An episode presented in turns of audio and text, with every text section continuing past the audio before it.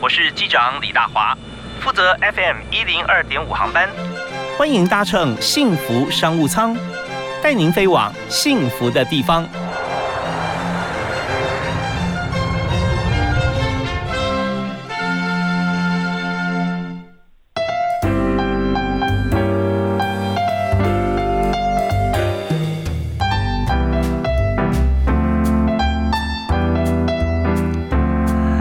亲爱的听众朋友，大家好！非常欢迎您在今天收听幸福商务舱 FM 一零二点五幸福电台，我是李大华。那在今天节目里面，我们在一样啊，现在都在疫情期间，全球都一样喽啊。那我们怎么样来保持自己身体健康很重要，特别是勤洗手。那今天我们所谈这个产业，就跟呃洗手沐浴乳有关系，是大家非常熟悉台湾的品牌，台湾的植物所提炼出来的。这个养分哈，还有气息，茶子堂啊，茶子堂创办人赵文豪，嗨，Wood 你好，Hello，各位听众大家好，我是茶子堂的 Wood，是 Wood W O O D 啊，我们的树木木材啊，Wood，呃，Wood 也是茶子堂执行长啊，品牌创办人，所以呃，当初你为什么会取这个名字呢？就是因为产业的关系吗？你说茶子堂吗？我说你的英文名字，哦，没有了，呃，这个因为。因为以前我很瘦，然后因为我高的我我高嘛，所以看起来很像一根木头哦，是，所以中文中文绰号叫小木哦，就直接直翻英文叫 Wood。OK，这这个非常特色，我觉得真的冥冥中注定啊，你你的产业，你的这个人生哈，跟这个 Wood 是有关系的。真的已经用二十几年了，不小心了。对啊，茶子堂哈，茶子堂创办到现在，你看我们光讲这品牌创立到现在，就是刚刚讲到迈向十七年嘛哈。对，迈向十七。OK，那在当初创业的时候啊，徐斌也跟大家分享一下这个故事，因为我我们认识嘛，所以我了解说之前好像你们原来家里面的这个生意哈是做这个洗剂啊，但是不是洗手啊啊，是洗机器的。对我们家以前最早期，我们是做一些印刷洗剂，嗯，就是在洗一些印刷机台。那是因为二零零四年那时候，我我父亲刚好有一段时间受伤，嗯，然后他在家休养的过程中，因为我的母亲她是呃富贵手，就是那种手是天生就是富贵手，嗯所以呃他那时候就请我父亲可不可以把在休养的时候把那个苦茶粉，这个呃直接变成一体的，因为粉状不好使用。然后做成一体的。那因为我父亲那时候为了，呃，为了我妈嘛，因为是给我妈用的。那那时候就直接把想办法把口茶粉用一些很特别的配方，然后天然的一些植物的配方，然后做成的洗碗巾。嗯，那那时候一做出来之后，就发现哎很好用，然后刚好有一个缘分给周围的邻居，然后他们就觉得说，哎，这个可以拿来卖呀，因为我们以前都喜欢天然的，但是都。呃，都很麻烦这样。对，因为粉是，就是说，呃，苦茶粉对于这个富贵手其实是有帮助的嘛，是吧？对，就是它应该应该是说它没有刺激，它对手比较没有刺激性。嗯嗯。然后因为富贵手的族群，他很怕碰到洗剂一些比较酸碱值比较高的，是洗剂类的东西，所以它会比较容易破皮或者是什么。那苦茶粉就是比较是弱酸性，它比较没有什么问题。啊，因为我那时候刚好被学校退学。啊，所以那时候你怎么这么刺激啊？对，就是我我我那时候就说我们是三个受伤的，一个一个伤心，一个伤脚，一个伤手，有 没有 凑在一起？然后然后对，然后那个时候就因为这样子，然后我父亲就问我说：“哎，那要不要？既然对读书没有兴趣，那要不要来做一个新的事业？因为本来印刷本来就已经有点没落了，这样子。然后就从那时候开始。”嗯嗯嗯，OK，所以说那时候就开始就峰回路转了啊，因为一个机缘巧合，所以就一起来创业。所以那那时候是二十一岁，是吧？就开始创。那时候大概二十一岁，对，二十一岁。那么你开始第一个产品是什么？洗碗巾，就是就是苦茶粉的洗碗巾啊。对，苦茶粉的洗碗巾。嗯嗯。然后从洗碗巾再慢慢的出到呃洗衣巾。然后后来开始进到身体，就是比如说我们开始有洗手，然后沐浴，然后有洗发，然后才慢慢然后进入到呃保养，比如说乳液、护手，然后最后出苦茶油。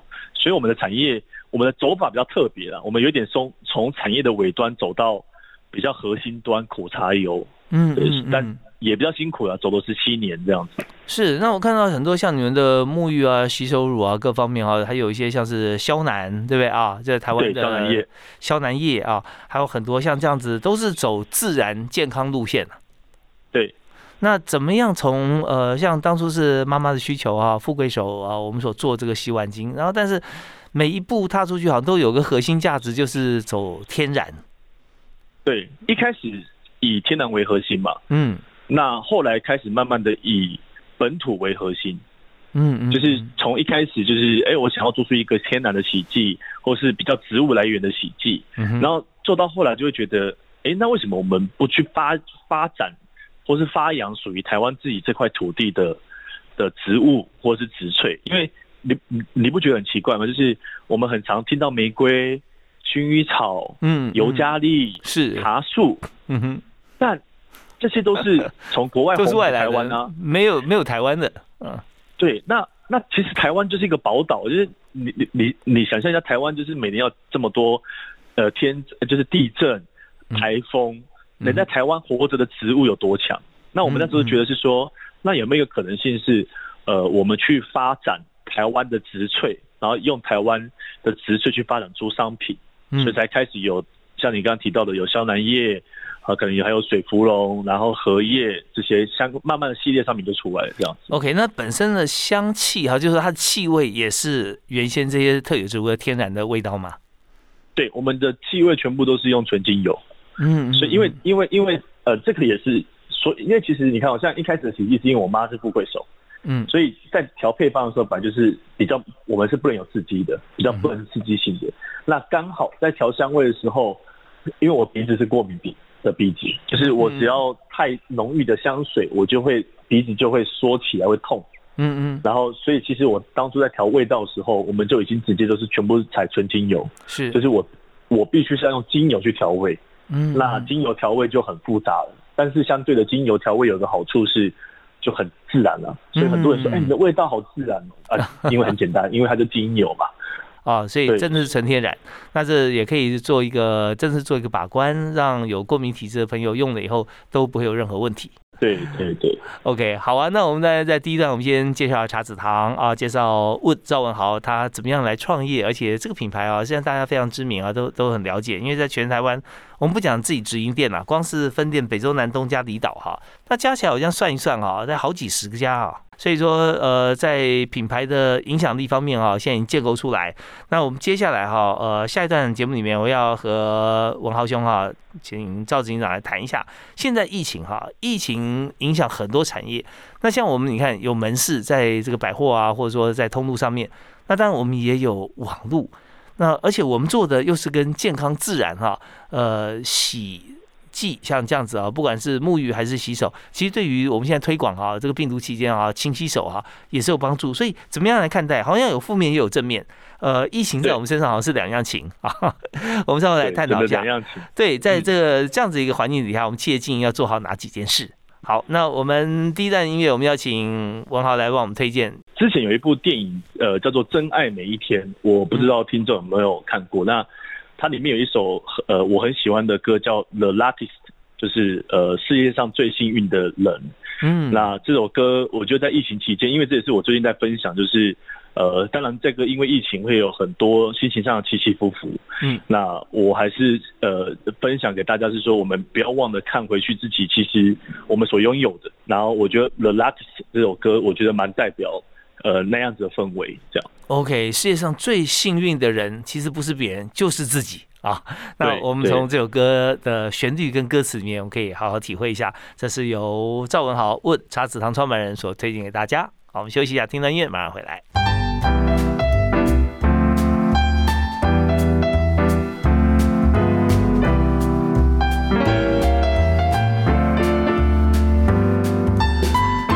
在疫情期间，很多公司因为呃销售管道啊各方面和关系可能会面临到实体的店面通路的影响啊，而生意受影响。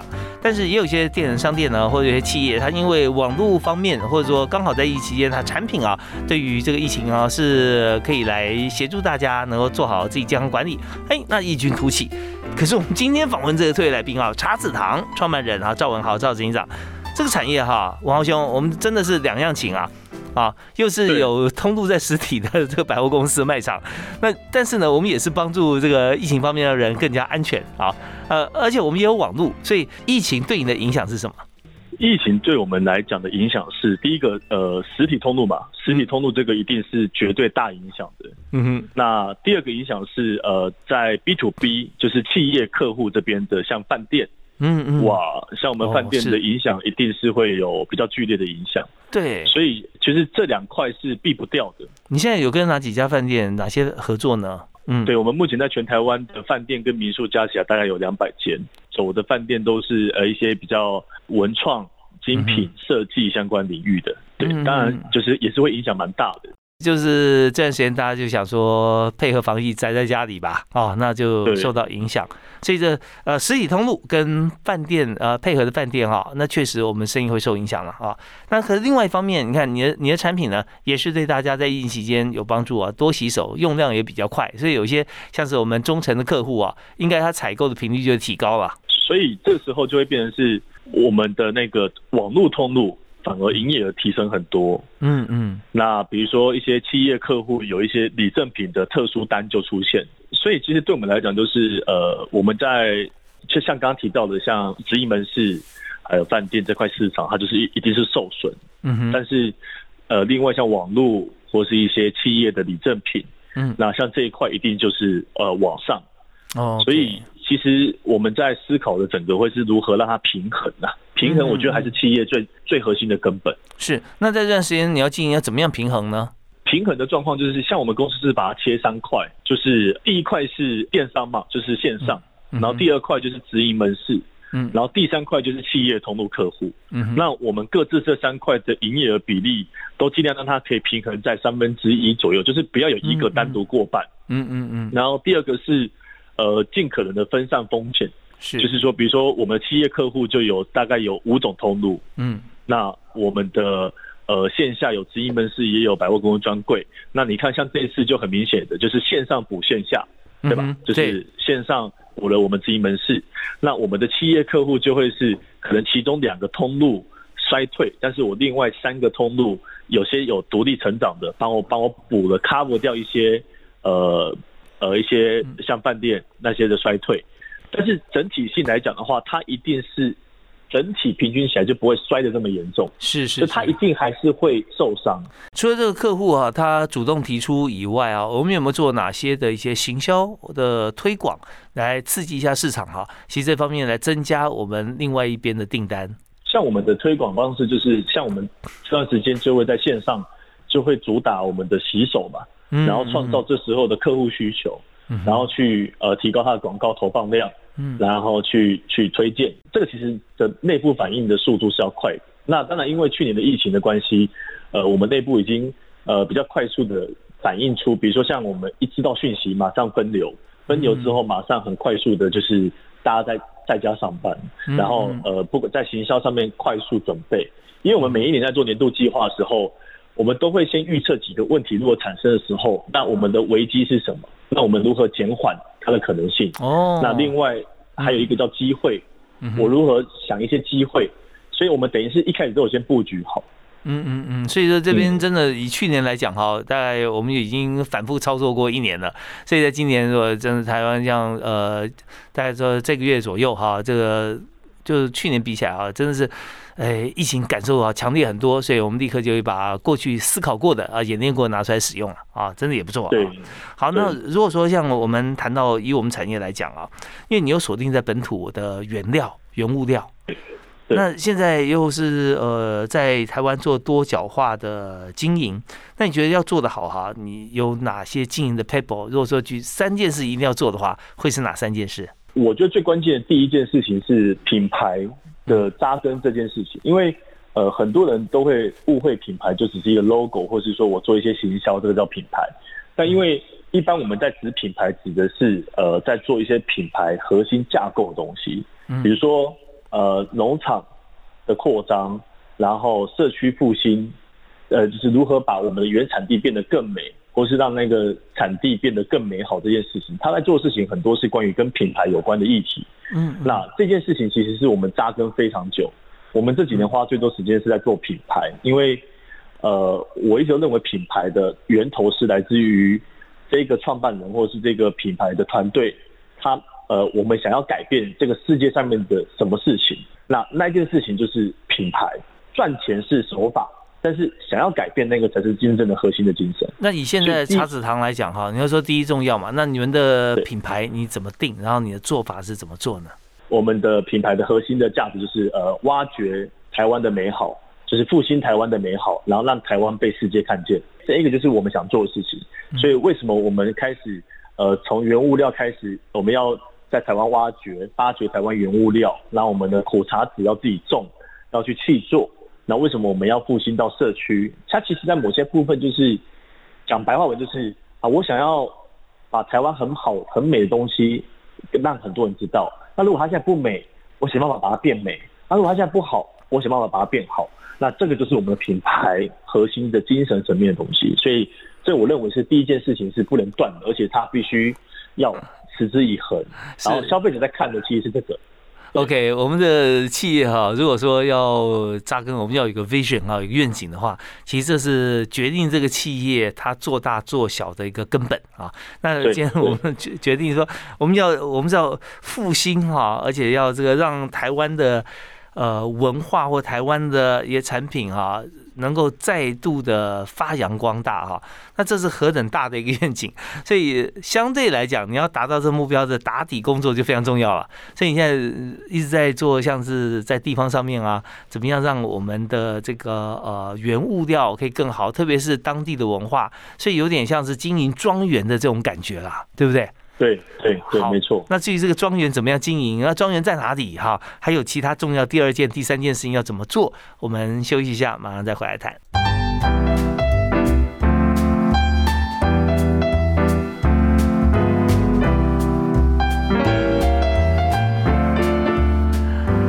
茶子堂在台湾呃开始建立品牌到现在已经迈入第十七个年头。那么在疫情底下。发觉说很多通路啦啊，或者说很多的这个配合的饭店业啊，现在生意受影响，所以业绩方面也受影响。但是另外一方面呢，我们也看到很多像是防疫期间要多洗手，还有在网络平台上面也做得很好。所以茶子堂的在这边哈，我们发觉说它的这个营业额也提高，所以两相 cover 一下。还好啊，这个呃，平常有在真的在用心在经营台湾跟品牌文化的赵文豪啊执行长问他现在啊还是一样可以这个朝既定目标来迈进啊。文豪，我们刚刚谈到的这个部分哈，就是说你还在经营文化为基底的品牌嘛，对不对？对，好，好啊。那你刚提到说要把台湾的好的这个文化、好的产品啊，要再让大家能够知道、来认识，所以你就用经营庄园的方式啊，再来呃做你的品牌文化的深耕。那呃，你的所谓的庄园啊形式来经营，你现在因为我们有个产品是苦茶油嘛，啊，苦茶油这边我们要谈下去的话哈，好像你要先简单解释一下，苦茶油哈跟茶油好像不一样啊。苦茶油是苦茶。树的种子，然后它跟茶叶是亲戚关系，但是它的叶子没有儿茶树，所以它不能拿来做茶。嗯，那茶油是我们一般喝的茶叶，它其实也会结籽，它的籽叫做茶籽，对，然后它榨出来油叫茶籽油，所以其实这两个油是不一样的东西。它功能性两边最大差别是什么？就是苦茶油的不饱和脂肪酸很高，所以它在身体的保健上面的营养成分的稀有性跟独特性比茶油高很多。所以一般以前茶油拿最多的是呃拿来做拌面线，那苦茶油一般比较多是拿来做滋补，呃比如说照顾肠胃啊、心血管啊相关的东西。哦，它有没有做料理？苦茶油有有苦茶油也有料理，但是。就是因为台湾把苦茶油跟茶籽油这两个很容易搞混，嗯嗯嗯，但其实大但但是其实你呃其实爸爸妈妈他们那代都会知道了，就茶籽油就是也是可以吃健康，但它主要是吃气味，嗯，那苦茶油主要比较是在吃身体的保健跟呃跟就是让自己身体的胃、心血管变得更健康。是，所以一般吃料理的茶油面线是茶茶籽油，不是苦茶油啊。哎，很好玩哦。如果你是一般卖茶的地方，就比较多的机会点是茶籽油。嗯，那如果不是的话，就一就比较多机会是苦茶油，因为茶油是一个统称，你知道吗？哦，OK，所以它的味道或香气其实也有些不一样嘛，哈。不一样，不一样，不一样，差蛮多的。OK，OK，好，那但是现在我们就发觉说，以这个对人体哈。呃，更好的情况来讲，应该是苦茶油啊，苦茶，所以在这个地方上也在种苦茶树嘛。我们也在台湾蛮多地方有去做苦茶园。嗯，所以以庄园的形式来讲，呃，以苦茶树、苦茶园来讲哈，是我们主要在经营的项目啊。我先简单讲一下庄园的概念。庄园其实很简单，就是单一产区，然后细心的照顾它，然后限量，这叫做庄园。因为庄园就是你很难大量，嗯哼哼，它并不是像制造业，庄园就是说啊，我今天是在宜兰这个产区，那我的苦茶籽全部来自于这个产区，那我在我的这个产区榨油，那我每年比如说啊，今年总共四千八百七十三瓶，好，那我今年就卖四千八百七十三瓶，嗯然后因为你你所以你可以了解它的风土在哪里，然后它的地点在哪里，然后它的文化是什么。所以这个在国外，他们其实很多操作跟很多的走法都是这样，要以自己的土地跟文化为骄傲。是，那那这样每一年的产品，它的价格是不是也会因为这个年份不同而不一样？其实真正来讲的话，应该是会，但因为在这几年，我们基本上都是因为产量都还不大，所以它的价格也很难会有上下起伏的过程。应该是说，我们也。刻意去控制，因为台湾还没办法这么习惯这样的逻辑。嗯嗯嗯，是。那那个苦茶油在市面上的市场价格大概的 range 是多少到多少？其实 range 很大，因为一般有分成台湾纸跟进口纸。那如果是进口纸的价格，大概就落在一千块以下的单价居多。那如果今天是台湾纸的部分的话，一定都在一千块以上。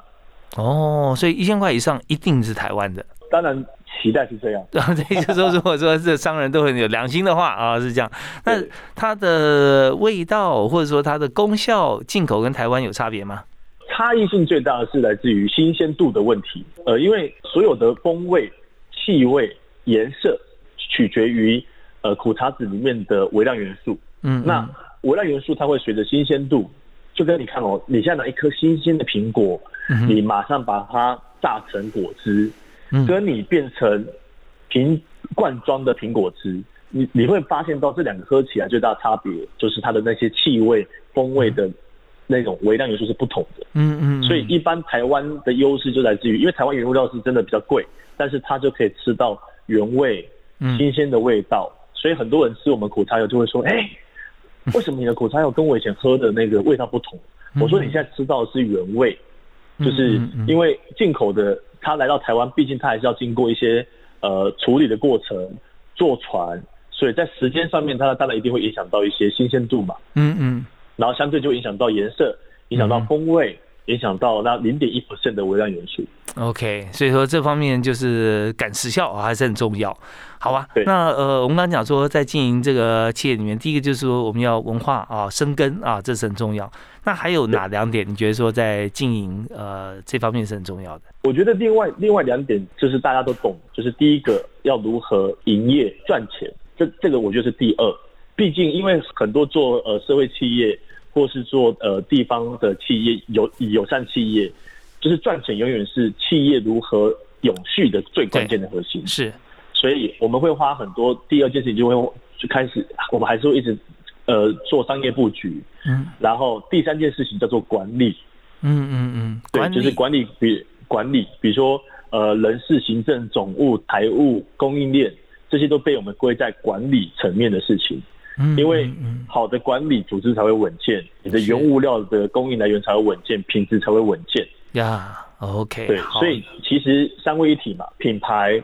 然后呃，营业跟管理这三个，我觉得是企业蛮根本性的三大核心。这样是好啊。那这管理当然也要投注很多的心血啊。那特别还有培训也是很重要的，对啊，在这里面。对。所以我们在这边休息下，稍后回来我们谈人才的部分啊。那么在台湾在经营品牌，然后在做这个本土方面相关的生意，我们的业务还有客户是多元化的，但是我们需要什么样的人才？我们休息下回来谈。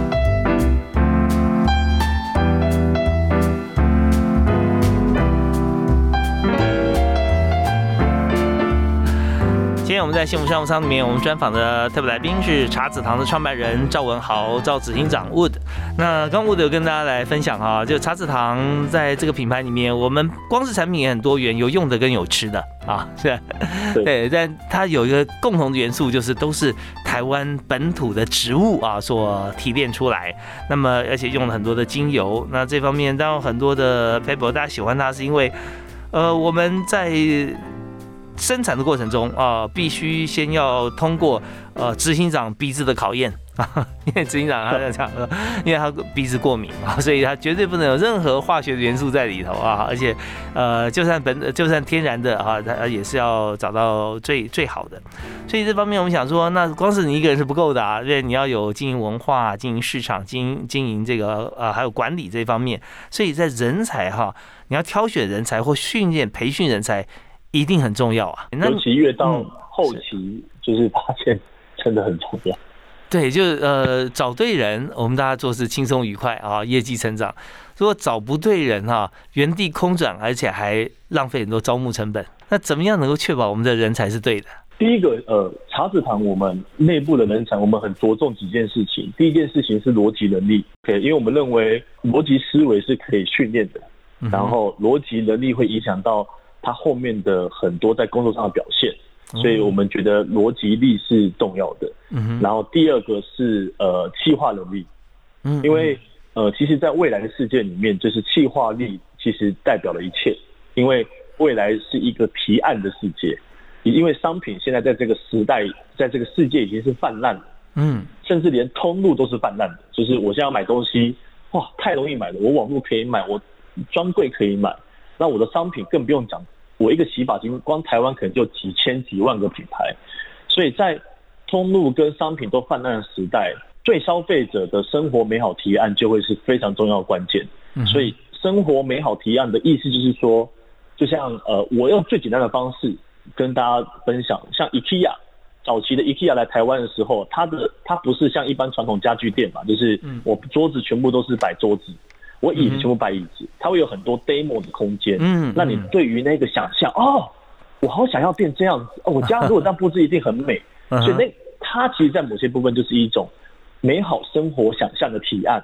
是，它背后是需要经过企划，所以我们公司的企划力是我们现在非常着重的。然后第三个叫做提案力，嗯，就是你会企划，但你会不会捧梦？你会不会？你会不会呃，不管你对消费者在沟通这件商品，或是你在跟呃跟老板，或是跟你的主管在投墨的时候，你是否容易有办法把你的提案讲得清楚？所以逻辑、气化跟提案这三个，其实它是非常重要的。可是像这样的人才哈，你要有呃相关的经验，相对来说不太容易啊。那你要怎么样培训，或者怎么样来找寻到他？第一个，像我们公司，我们公司是会有逻辑测试的，就是说。呃，每一个新人来之前，在面试的时候，我们都一定会先经过逻辑测试。主要是他一定要有一个基本逻辑力。嗯。然后第二个区块是我们一定会要他提案跟企划。嗯。就是他会他以前做过的企划案，然后会看他的提案的状况。其实这个过程中，其实大概就可以知道这个人他是否具有逻辑、企划跟提案能力。是啊，就是老板要知道要把它放对位置啊。对，因为放错位置，其实应该是说我们公司是连。会计都要会提案，就是对啊，因为这个时代其实已经没有所谓的单一职位这件事情。嗯嗯，现在这个时代已经是专案时代。对，因为很多很多东西都跨领域啊，啊，这件事情可能会是哪一个部门加哪个部门，对吧？嗯，所以所以已经所以每一个人要如何去提出更好的方式，然后更除了专业之外的那些美好想象提案，就会非常重要。真的跟问谈到这边，我我顿时很有感哦。为什么孔子那么伟大？因为他崇尚有教无类啊，就不是你当书法家你才能拿笔，你你是打铁的，你一辈子都不能教你写字，哇，那这样怎么沟通呢？因为你你打铁的，你也要要收集客户啊，你要把它记记录很多事情，所以这时候就呃大大学现在很多系所啊，四年不分系了啊，最后就看你。最专长的选修学分最成功跟最多的，我就给你授予那方面的学位啊。那真的就就说明现在在找工作的时候，我们每一个部门的人啊，都要有 Wood 啊赵文豪执行长他所提的这个提案例啊是非常重要的，因为你要知道怎么样来用自己的需求或专长跟对方来沟通嘛。但我们刚刚还有提到一个简暴力这个部分啊，它也是属于提案力的一种嘛。就是逻辑思维是你的本质，就是其实逻辑思维、气化跟提案都绝对可以经过经验的累积所锻炼出来的。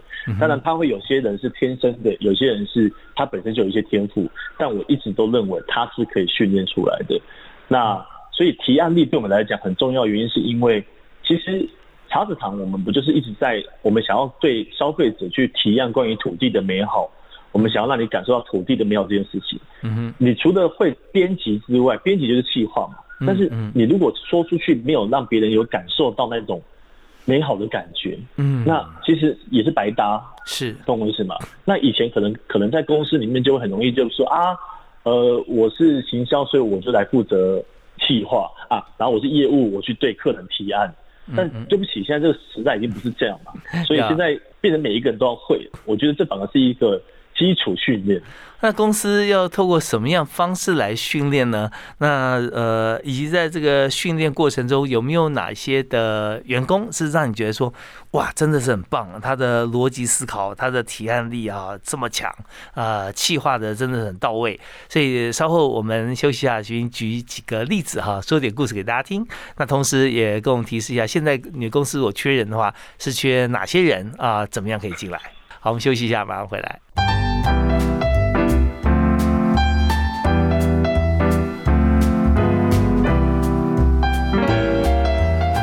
在公司呢，最大资产啊，不是你的设备，而是人才。那这人才，呃，他已经训练好了，再到你公司来，哇，这是何德何能？我们公司为什么每次都有这么 这么多 well trained 的人可以过来呢？那除非我们公司很大，薪水很高或各方面，那这也是很少数的人啊。那所以我们在公司教育训练一向是选学，怎么样能够训练出来具备逻辑力、企划力、提案简报力的人才啊，为公司来服务，这是赵文豪执行长的专长啊。所以我今天要跟大家分享一下。像在你们公司里面，我刚刚提的这些部分，你刚提到说它是可以被训练出来的，对不对？我的训练方式就是，我会蛮直接，让同事们知道你今天讲话到底我听不听得懂。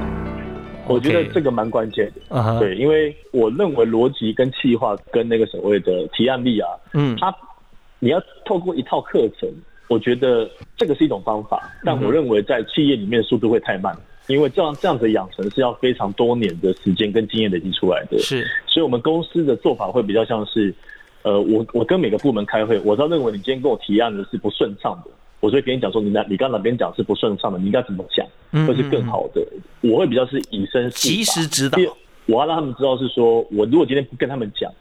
其实他花了这么多时间做的东西，其实在浪费到他的时间，因为他最后一刻提案的时候，别人听不懂。嗯，所以我们公司，比如说，不管从我们的呃我们的社群小编，我们的行销，甚至到我们业务单位，甚至到我们的呃人资啊，我们的管理部门、供应链，在跟我开会的时候，我都会直接跟他们讲说：，哎，你这个逻辑不对。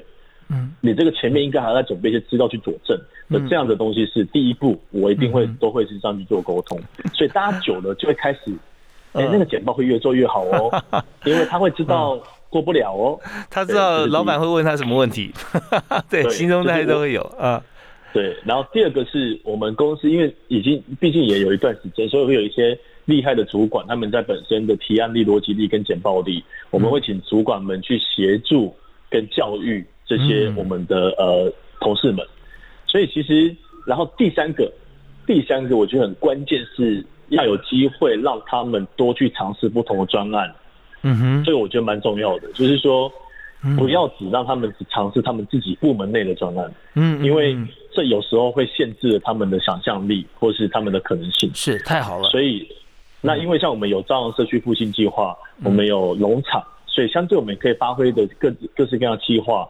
其实很多元，我们我们听到是茶子堂啊，在整个布局的过程中，因为我们有很多不同的部门，甚至不同的品相，那但是呃，本位主义要被消除这件事情啊，大家知道，但是怎么样消除，有的时候很多公司它做不来，为什么呢？因为呃，各个部门都有专业，如果就把人做一个广泛性的 rotation。他可能很难及时啊，能够取代其他部门的一些专业能力的速度这么快。但是呢，刚呃，我们听到 Wood 啊，这赵永豪执行长所谈到，就是说你在用气化力这个方式，你先设身处地帮别人想，你也不用换部门啊，你就讲说你怎么样帮对方做一个气化简报，用这种形式换位思考，其实是蛮方蛮方便的。呃，我常常跟我们内部分享，就是说我的经验是来自于我有可能呃。这十几年来，大大小小的分享跟演讲所得到的结论，因为可能从一开始在上面讲话的时候，下面很多人在睡觉，嗯或者是说下面人的表情在打哈欠、看不懂、皱眉头，那些过程中其实才是真正激励自己往前跟进步的关键。所以后来我对我们内部，我会很直接跟他们沟通，就是说我要让他们知道。就是你必须要讲话，别人听得懂，这才是真正工作最关键的关键。OK，不是说在于你要有多厉害的气化能力，是真的。这句话听起来我们觉得说很简单哈，你讲话人家听得懂，但确实很多人讲话对方是听不懂啊。那那这边就怎么样把它搞懂？呃，经过了茶子堂训练啊，我们应该有一系列的一些做法和跟呃课程应该也有了。但你刚刚有提到说，光靠课程太慢。所以我们就直接来跨部门去先了解认识体检报啊，帮对方提，其实这都是很好的方法啊。嗯，好，那我们在今天节目最后啊，我们要谈一些人才策略。现在你们公司还缺人吗？呃，我们现在有啊，都有缺。对啊，我像缺，只要是蒸蒸日上公司，永远都在缺人，或只要是就算额满，也永远缺一位最厉害的人。对，所以那你们现在缺哪些呃职能的朋友？呃，我们现在在行销 marketing 类别的，好，然后呃，我们我们我们比较，我们现在有缺策略性的，嗯，呃，比较品牌策略，好，然后也有缺呃呃，比较像是艺术总监等级的，然后也有缺呃业务单位的人，然后也有对，其实其实欢迎大家可以上一零四去看我们的一些履历缺的东西，因为其实。企业在成长过程中，一定在不同阶段都会有不一样新的。对，像你刚刚提到，是你刚刚提到那个品牌策略，你希望呃这个人来做什么，能够帮你做什么品牌策略？其实品牌策略的关键，你就是他的企划力，他的从根源性去思考很多本质上面的策略跟企划。嗯，因为这个其实这个时代很缺的人才哦。我说真的，因为呃提案力的本质就来自于。这个人他是否从品牌的价值端去对消费者提出一些新的可能性？好，那呃，如果说就包含这个品牌企划啊，还有你刚说这个销售人员啦，哈，呃，这些朋友，你如果说来面试新人的话，你一定会问他哪三个问题？我会问他喜欢台湾哪里？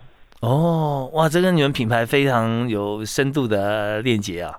就是这个是我一定会问的，而且我会问的很细，嗯，因为。每一个品牌它有它自己的 DNA，那我会问这个问题的背后不并不是在于是说去了解他私生活，而是想要知道他想要的跟我们想要是否是一致。嗯，因为呃我一直认为品牌的能力，呃工作的能力是基本，嗯，但是是否认同品牌价值以及他的渴望跟未来想要一起改变的是否是同一个价值，我觉得是更长远的关键，因为。改变都会有经历过很多痛苦的过程，是，但是唯有这件事情是真心想改变，才有办法去度过这些痛苦的过程。对，所以我一直都认为价值这件事情是最重要的核心。对，所以透过这个平常他对于台湾的观察，还有他的喜好，或者说他心中的使命感，都可以从这个问题里面了解。那你觉得现在年轻人哈，你如果建议年轻人呃要成长，或者说要进入企业？能够呃如鱼得水、得心应手，大概他们要做哪些事？台湾这个时代年轻人的最大优势是来自于他们现在的工作是为了某些理想跟理念去思考很多事情。我觉得，我觉得这是非常棒的。这个在我们品牌的时代是比较容易觉得，哎，至少现在年轻人大部分都想要为台湾做一些事情，这是优势。但是劣势的部分就是在是说，往往会呃只做自己所擅长的部分。而忽略了很多本质上的训练，的这件事情。嗯嗯，比如说像我刚刚跟你们提到的，呃，逻辑力、气化力，跟呃跟那个什么提案的能能力，这三个其实对我来讲是，我反而会觉得现在应该学术单位在国高中、大学就必须要训练这些东西，对吧？比如说现在在国外问问题，大家都会举手，对吧？嗯嗯，因为大家会勇于想要发表自己的意见，他不害怕被挑战。对，但台湾确实在这个区块，就是他比较多是透过气。出了社会之后的磨练才磨到，但我我认为应该。可以早一点准备好这些过程，是好。那这方面，我们今天不管是专业经理人啊，还是新鲜人，我们都知道说，永远要把这个 user 端或者对方哈，不见是我们的 user，但是我们要将心比心，然后从他的角度来思考，怎么样企划我们自己的想说的意见的重点呢，或者我们的商品，然后进而呢，我们能够有这个提案力。但前面最重要一点就是我们的逻辑思维架构要非常的清楚啊，清晰明确。那最后是不是请？问送给大家一句座右铭，这句话是我呃我很喜欢的一句话，就是呃我们来自于台湾这块土地，嗯，终将回归于台湾这块土地，然后但愿我们所到之处，让一切美好发生。哦，哇，真的是非常美的一个人生的一个 circle 啊！我们呃从台湾出生，我们回归台湾，但重点是这整个过程让它。如何有意义？让它多么有意义啊！就是我们好好去思考的问题。OK，我们今天非常感谢茶子堂的创办人赵文豪啊，Wood 执行长接受我们访问。谢谢，谢谢，谢谢您，也把整个台湾文化跟我们产品还有个人的精神结合在一起。也这个祝福所有朋友听了这一集以后啊，能够在我们人生和事业上面都有很大的进展。好，我们再次谢谢 Wood，谢谢大家，谢谢。OK，谢谢主持人，拜拜，谢谢，拜拜，拜拜。